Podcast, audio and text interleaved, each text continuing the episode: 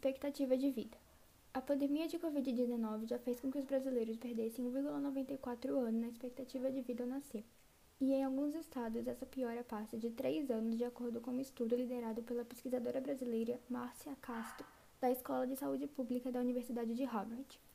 A pesquisa publicada no site MedChiv mostra que cinco estados brasileiros perderam 3 anos na contagem de expectativa de vida em 2020.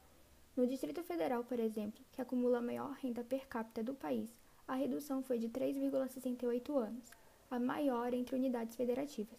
Já a região mais afetada foi o norte, onde a população do Amazonas, de Roraima e do Amapá perderam três anos ao todo.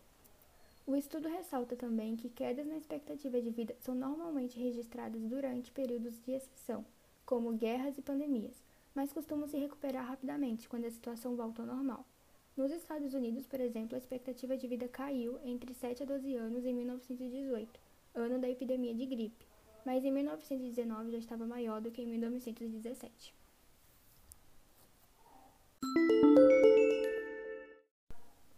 Esse foi o nosso podcast. Obrigada por ouvir até aqui.